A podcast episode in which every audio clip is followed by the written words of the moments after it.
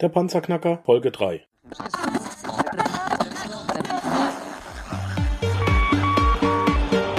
Hallo zusammen, ich bin Markus, willkommen beim Panzerknacker Podcast. Lass uns loslegen. Wenn du mich zum ersten Mal hörst, danke ich dir fürs Kommen. Wir reden hier über Geld, das erforderliche Mindset, finanzielle Freiheit und alles, was dazugehört. Und jetzt lass uns in die Show starten. Hallo und herzlich willkommen zu einer neuen Folge. Ähm, ich befinde mich gerade derzeit auf der deutschen Autobahn in Richtung Göttingen. Ich befinde mich hier auf dem Weg mit einem Investorfreund, mit einem ehemaligen Studienkollegen und wir sind heute auf dem Weg zu einem Trader-Seminar und ich habe mir gedacht, wir lassen uns einfach von den Autogeräuschen überhaupt nicht stören. Und ich nutze die Gelegenheit, äh, auch eine weitere Podcast-Folge aufzuzeichnen.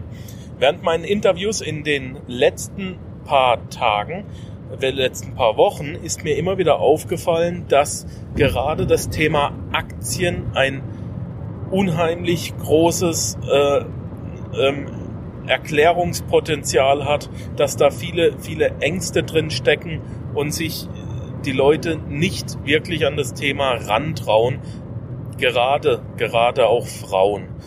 Ich möchte diese Folge und ich werde diese Folge jetzt einfach mal nutzen, um mit einigen Vorurteilen zum Thema Aktien aufzuräumen und eine mögliche, es gibt, es gibt sehr, sehr viele ähm, ähm, Strategien, aber ich werde eine mögliche Anlagestrategie aufzeigen, die ich gerade Anfängern äh, an die Hand geben möchte und die unheimlich gut dazu geeignet ist, wirklich langfristig dauerhaft Vermögen aufzubauen und auch seinem Banker zu zeigen, dass man, dass man dieses Thema seriös und langfristig angehen wird und kann.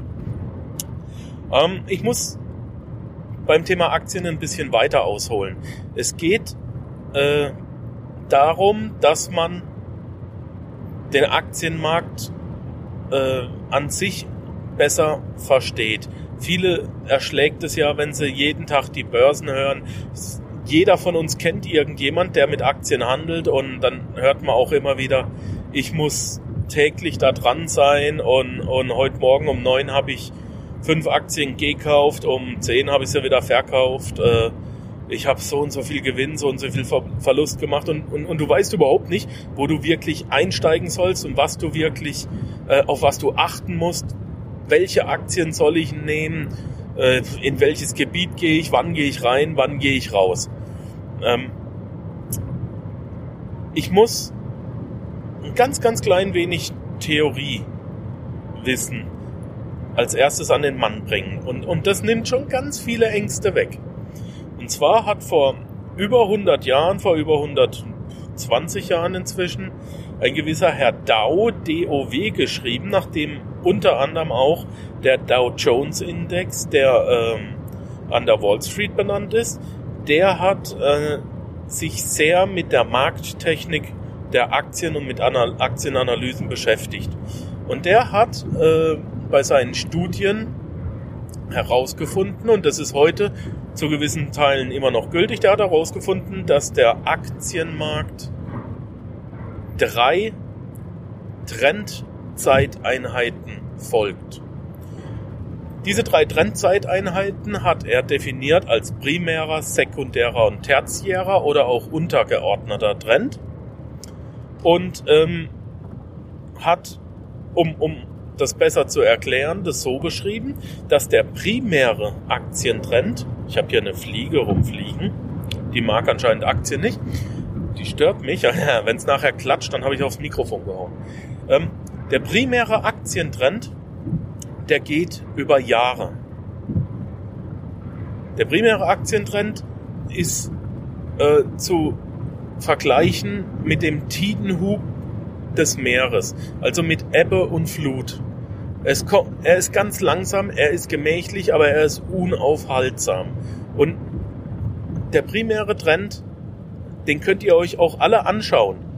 Äh, geht einfach mal auf eine Finanzseite, die sich mit Aktien, ähm, die sich mit Aktien befasst und gebt mal die Aktienindexe ein und lasst euch mal von den letzten fünf oder letzten zehn Jahren die Charts anzeigen. Ich persönlich bevorzuge die Seite finanzen.ch, da bin ich ziemlich oft drauf, fast täglich. Ähm, da kannst du einfach auf mal hingehen und kannst sagen, ey, DAX Index. Und dann geh mal in der Charteinheit auf fünf Jahre, auf acht Jahre, auf zehn Jahre. Ähm, SMI, das ist der Swiss Market Index, das ist der, das sind die besten Aktien aus der Schweiz. Dow Jones, da haben wir den, äh, die, die Top-Aktien, äh, die es in den US-amerikanischen Chart geschafft haben. Oder der Nikkei, der japanische Index. Schau dir mal die Indexe an. Da wirst du feststellen, dass die auf dem primären Trend, also auf der größtmöglichen Zeiteinheit, haben sich die Aktienmärkte weltweit exakt gleich entwickelt. Ja, es ist also komplett egal, ob du, ob du die amerikanischen äh, Aktien anschaust, ob du den Schweizer Markt anschaust.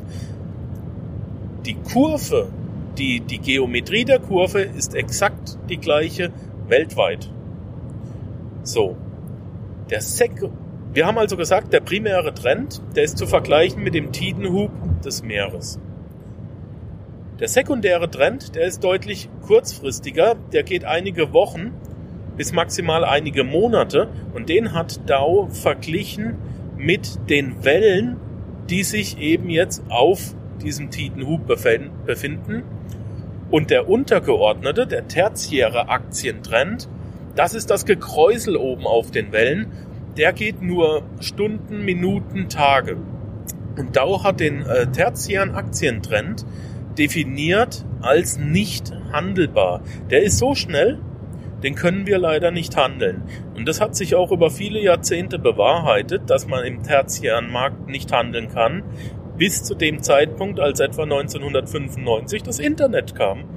Und jetzt hat auf je, einmal jeder die Macht und die Möglichkeit, alle Informationen weltweit so schnell abzurufen und auch mit der, mit der ähm, Technologie am eigenen PC, am eigenen Laptop, selbst ins Börsengeschehen so einzugreifen, dass man tatsächlich täglich traden kann. Und damit haben sich auch diese, diese bekannten Daytrader ähm, herauskristallisiert, die damit ihr Leben verdienen. Es ist zu Recht die Königsklasse. Im Übrigen, der Patrick und ich, wir fahren jetzt gerade zu einem Seminar, wo wir genau diese Technik diese Technik des Daytradens, noch genauer gesagt des Scalpens, beim Thorsten Helbig, einer der bekanntesten und, und, und erfolgreichsten Daytrader Deutschlands. Wir werden das jetzt die nächsten drei bis vier Tage dort lernen. Das wird knackig, das wird heftig, aber wir freuen uns da auch unheimlich drauf. Seit, seit, seit vielen Wochen freuen wir uns da drauf und es wird ganz, ganz toll. Ähm, wenn du jetzt diese Technik anwenden möchtest, Daytrader, dann brauchst du diese täglichen Informationen. Dann musst du dir äh, tatsächlich die Informationen holen, wann kommen welche Wirtschaftsnachrichten, äh, wie geht's welcher Firma, wie, wie, wird Monsanto schon wieder übernommen von Bayer oder nicht. Das ist ziemlich stressig und zeitaufwendig und da möchte ich dir einfach auch gerade als Anfänger sagen, bleib aus dem Tertiären, aus dem untergeordneten äh, Chart, bleib da draußen ja, aus dem Sekundären, das werden wahrscheinlich deine Freunde machen. Die kaufen montags eine Aktie und drei Wochen später mittwochs verkaufen sie sie wieder. Das ist so das, der sekundäre Trend. Da bleib auch draußen. Aber was du jetzt machen sollst, ist, kauf dir Aktien, weil, warum? Eine Aktie ist ein realer Wert. Eine Aktie symbolisiert einen gewissen Anteil an einer realen Unternehmung. Und diese Unternehmung produziert im Hintergrund was. Da ist nicht nur, wie bei Fiat-Währung, bei Geld, da ist nicht nur ein Versprechen und Vertrauen hinten dran, sondern da sind reale Werte hinten dran. Und jetzt kauf dir diese realen Werte. Kaufe sie dir immer wieder, am besten jeden Monat und baue dir dadurch ein Aktienvermögen auf. Wenn du dir einmal Aktien gekauft hast, dann guck sie nicht mehr an. Du machst dich nur verrückt, weil ähm, ich habe dir vorhin die Seite Finanzen CH genannt. Geh doch da mal drauf und schau dir den DAX an.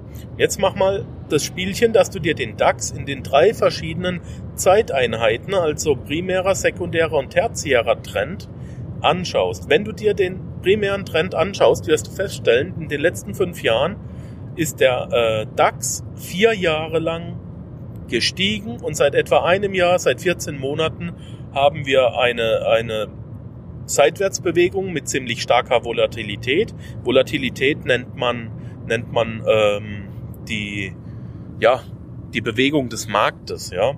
Die, äh, wie viel Geld ist denn im Markt unterwegs? Also er schlägt ziemlich heftig aus. Man weiß nicht, wird er weiter nach oben gehen? Kommt jetzt die Korrekturbewegung? Wird er weiter zur Seite gehen? Also er weiß selber nicht, ist er Fleisch oder ist er Fisch.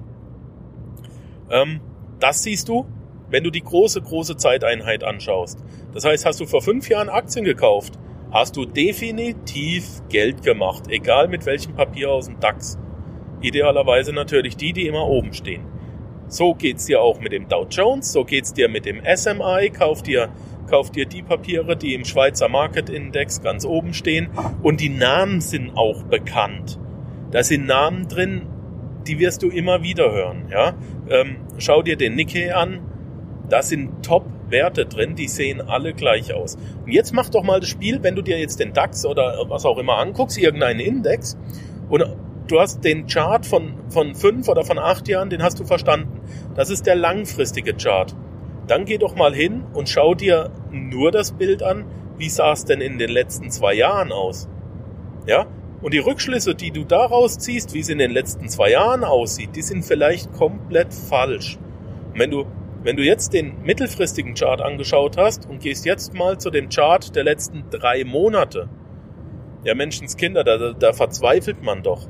Wenn du dir jetzt wirklich nur die Charttechnik, die, die, die, den Chart anschaust, wie hat es die letzten drei Monate in den Aktien ausgesehen, in den Indexen? Und das ist ja das, was man als Anfänger anschaut, wenn man die Seite aufmacht, das sind ja die Charts, die man serviert bekommt, dann kann auch ich nicht großartig was damit anfangen. Das ist sehr, sehr, sehr schwer, das dann zu deuten. Ja? Ähm, wir bleiben im langfristigen Bereich. So, das ist schon mal die Taktik, die ich dir raten möchte. Bau dir als du bist vielleicht Anfang 30, Mitte 30, bau dir die nächsten 30 Jahre konsequenten Aktienvermögen auf und bau dir das Aktienvermögen auf, ohne, wenn du, wenn du in Aktien investieren möchtest, ist, wir werden noch viele weitere Investitionsmöglichkeiten besprechen, aber ohne mit dem Hintergedanken dauernd zu spielen, ich kaufe sie, ich verkaufe sie, mache Gewinn und fliege von dem Gewinn dann in den Urlaub oder kaufe meiner Frau ein paar schöne Ohrringe. Darum geht's nicht. Es geht darum, dass du dir ein vernünftiges Aktienpaket aufbaust und auch Vertrauen bei deinem Banker äh, aufbaust und dieses Aktienvermögen kannst du dann beleihen für weitere Projekte beispielsweise, um kurzfristig äh, bis mittelfristig Eigenkapital zu haben um eine neue Wohnung zu kaufen und die dann zu vermieten. Ja, und daraus kommt auch wieder passiven Cashflow. Das besprechen wir aber nochmal in einer extra Folge. Jetzt kommen wir zu der Frage, wenn ich doch, wir haben jetzt geklärt, wie sollte ich an Aktien rangehen? Sehr, sehr langfristig und dauerhaft kaufen. Jetzt kommen wir zu der Frage, wie finde ich die Aktien, in die ich investieren sollte? Und da das ist eigentlich noch einfacher als die, als die langfristige, die primäre Strategie. Ähm, nimm einfach, such, such dir ein, ein Gebiet, auf dem du dich wohlfühlst. Manche Leute fühlen sich tierisch wohl in der Autoindustrie, da gibt's unendlich viele Aktien. Ja, VW, Volkswagen, ist die größte Firma der Welt. So. Äh, hat jetzt gerade ihr Aktienvermögen aufgrund des Abgasskandals halbiert. Ja? Wann kaufen wir? Dann, wann es Rabatt gibt. Ganz ehrlich, wird VW in 10, 12, 15 Jahren, wird VW da wirklich noch an diesem Skandal zu kämpfen haben? Oder wird die Aktie wieder über dem Wert sein, den sie vorher hatte? Wir standen irgendwo bei 400 Dollar pro Aktie. Roundabout. Und jetzt sind wir bei zwei und, und die Aktie ist auf 200 Dollar runter abgeschmiert. Hey, wenn du dir jeden Tag, jeden Monat eine oder zwei Aktien davon holen kannst und die wird in zehn Jahren das Doppelte oder vielleicht sogar dreifache wert sein, dann rede doch und ja, ich bin, ich persönlich bin der Meinung, dass VW nicht wirklich ähm, deutlich weniger Autos aufgrund dieses Skandals verkaufen wird. Auf solche Skandale warte ich. Wenn der Markt zusammenbricht, dann steige ich ein, aber nur bei sogenannten Global Playern. Wir hatten gesagt, manche Leute gehen in den Automarkt. Ich persönlich mag beispielsweise die Pharmaindustrie sehr. Nicht deswegen, weil ich mag, dass Leute krank sind und nicht, weil ich selber auch gerne krank bin, aber weil es aus wirtschaftlicher Sicht und aus äh, äh, Sicht eines Geschäftsmannes eine unumstößliche äh, Tatsache ist, dass die Pharmaindustrie unheimlich am Wachsen ist. Die Firma Bayer, ja. Wer informiert euch mal, wer die Tabletten herstellt? Wer, äh, puh, ja, kleiner Witz am Rande, die Firma Pfizer, ja. Was stellen die her? die kleinen blauen Pillen. Kein Mensch hätte gedacht, oder, oder wenn man vor, vor 20 Jahren jemanden gefragt hätte, als es Viagra noch nicht gab, ob irgendjemand ähm, äh, ein Problem damit hätte, mit seiner, mit seiner Frau ins Bett zu gehen, hätte doch keiner gesagt, äh, äh ja, hier, ich bräuchte was. Ja, hätte doch keiner zugegeben. Die bringen die Pille zufällig auf den Markt, weil sie ein Herzmittel gesucht haben. Und es ist, ich glaube, mit das, das erfolgreichste äh, Produkt der letzten 20 Jahre, das, das im, äh, äh, im Bereich Pharma auf den Markt gekommen ist. Es gibt keinen, der, der es nicht kennt und irgendwo müssen die Zahlen ja herkommen, ja. Wenn es keiner, wenn keiner ein Potenzproblem hätte, dann würde keiner die Pillen kaufen und dann hätten die nicht diese fantastischen Absatzzahlen und würden einen Gewinn nach dem anderen ein, einführen und nicht halb China würde versuchen, diese kleinen blauen Pillen eben ähm, zu kopieren. Ja, also ich persönlich oder auch äh, Antidepressiva werden sehr, sehr viel äh, äh, verschrieben, immer mehr. Burnout ist ein Thema. Hör dich einfach ein bisschen um, was, was, was sind die großen Themen und, und äh, überlege dir dann, welche, welche Industrie steht hinten dran. Äh, ein guter Freund und Kollege von mir, der gerade neben mir sitzt, der mag äh, beispielsweise, fühlt er sich in Rohstoffen und Erdöl sehr stark zu Hause äh, schaut da immer wieder mal nach, was es gibt. Äh, was gibt's noch? Technologie allgemein. Ähm, schaut euch die, wenn, wenn du dich im Technologiebereich äh, wohlfühlst, da gibt's beispielsweise Apple, Samsung und so weiter. Such dir also deinen Bereich aus, den du, in dem du dich wohlfühlst, und dann schau dir die absoluten Marktführer an. Geh zu denen, von denen du jetzt schon das Gefühl hast, dass sie in 15 Jahren nicht vom Markt verschwunden sind, sondern dass sie noch größer sind, dass sie einen richtigen Hammer bringen.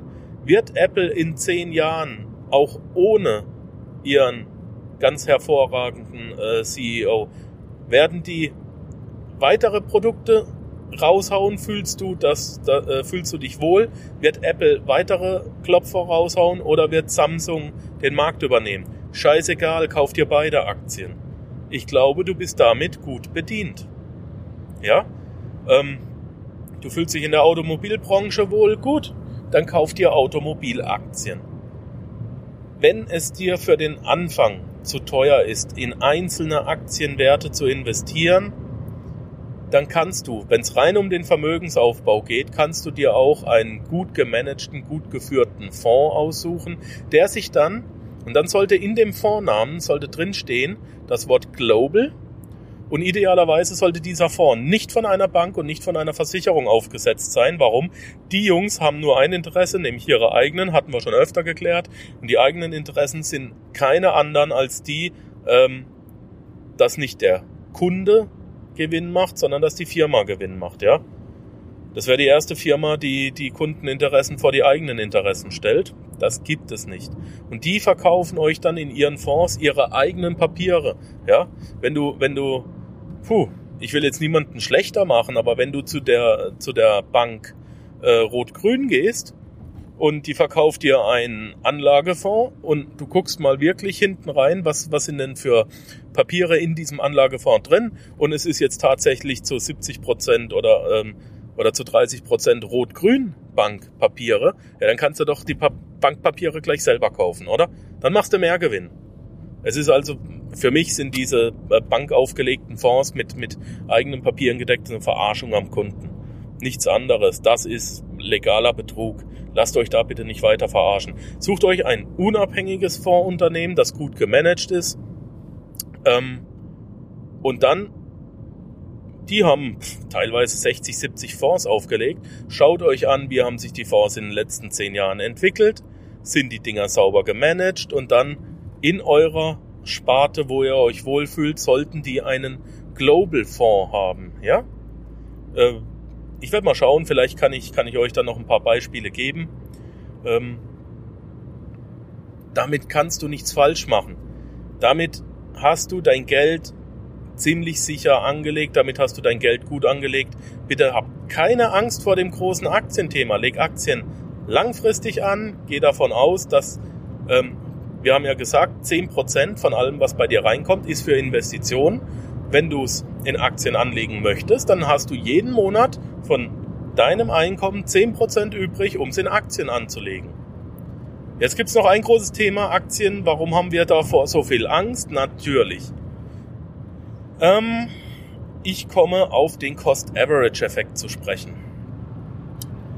Der Cost-Average-Effekt ist der Durchschnittskosteneffekt äh, und bewirkt, dass wenn wir regelmäßig zum immer gleichen Preis ein, in eine Investition kaufen.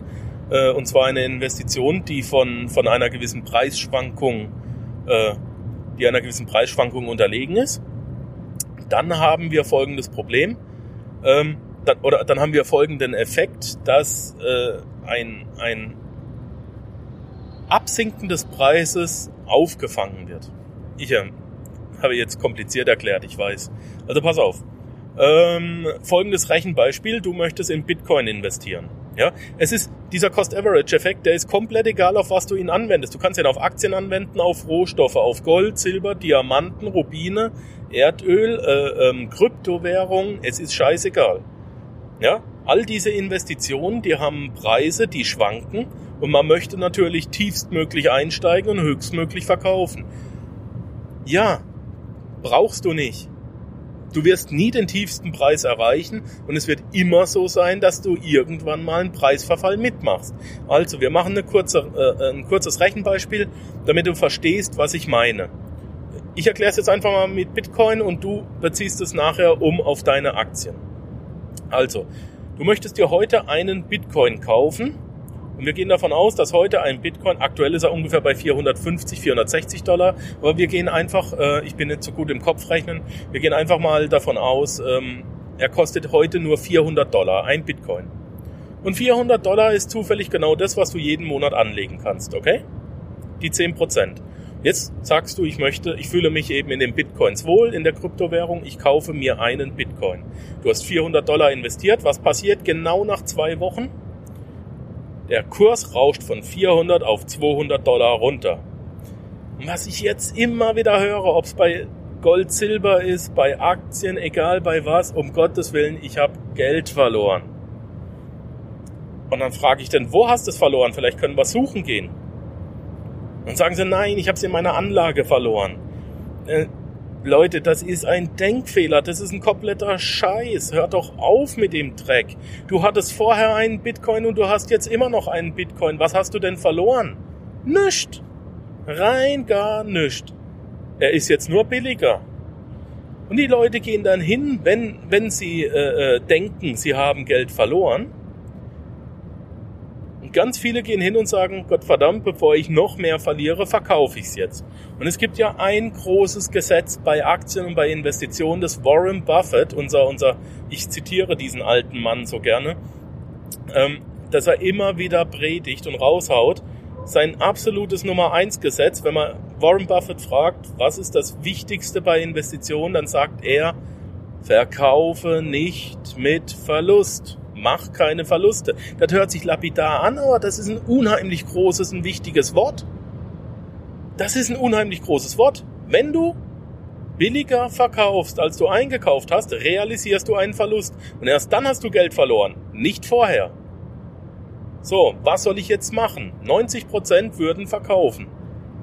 5% denken, sie sind coole, coole Meister, sie, sind, sie sitzen die Taktik einfach aus. Ich habe die Eier dazu, ich warte einfach, bis der Bitcoin wieder auf 400 Dollar pro Stück steigt. Kann man machen, ist aber vielleicht genauso schwachsinnig. Geh einfach hin, wenn der Kurs gefallen ist und kauf für den gleichen Betrag, für den du anfangs gekauft hast, nämlich 400 Dollar, und die hast du ja jeden Monat, kauf nach. Und jetzt kriegst du ja für die 400 Dollar Investitionssumme nicht mehr einen, sondern zwei Bitcoins. Ja, das heißt, es hat Rabatt gegeben, also kriegst du jetzt mehr. Und was jetzt passiert ist, das erzählt dir keine Bank, das erzählt dir keine Versicherung und es ist so einfach. Es ist so einfach. Pass auf. Wir machen jetzt mal einen Strich unter unsere Investitionssumme. Was hast du insgesamt investiert? 800 Dollar. Wie viel Bitcoins hast du? Drei.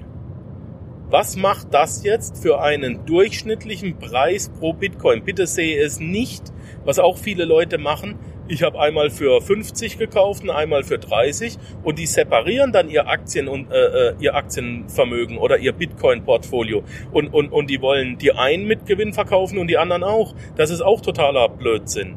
Du hast ein einziges äh, äh, Portfolio und das wird als Gesamtvermögen angesehen. Das heißt, dein Gesamtportfolio beträgt jetzt 800, äh, Bitcoins und die hast du erworben für 800 Dollar.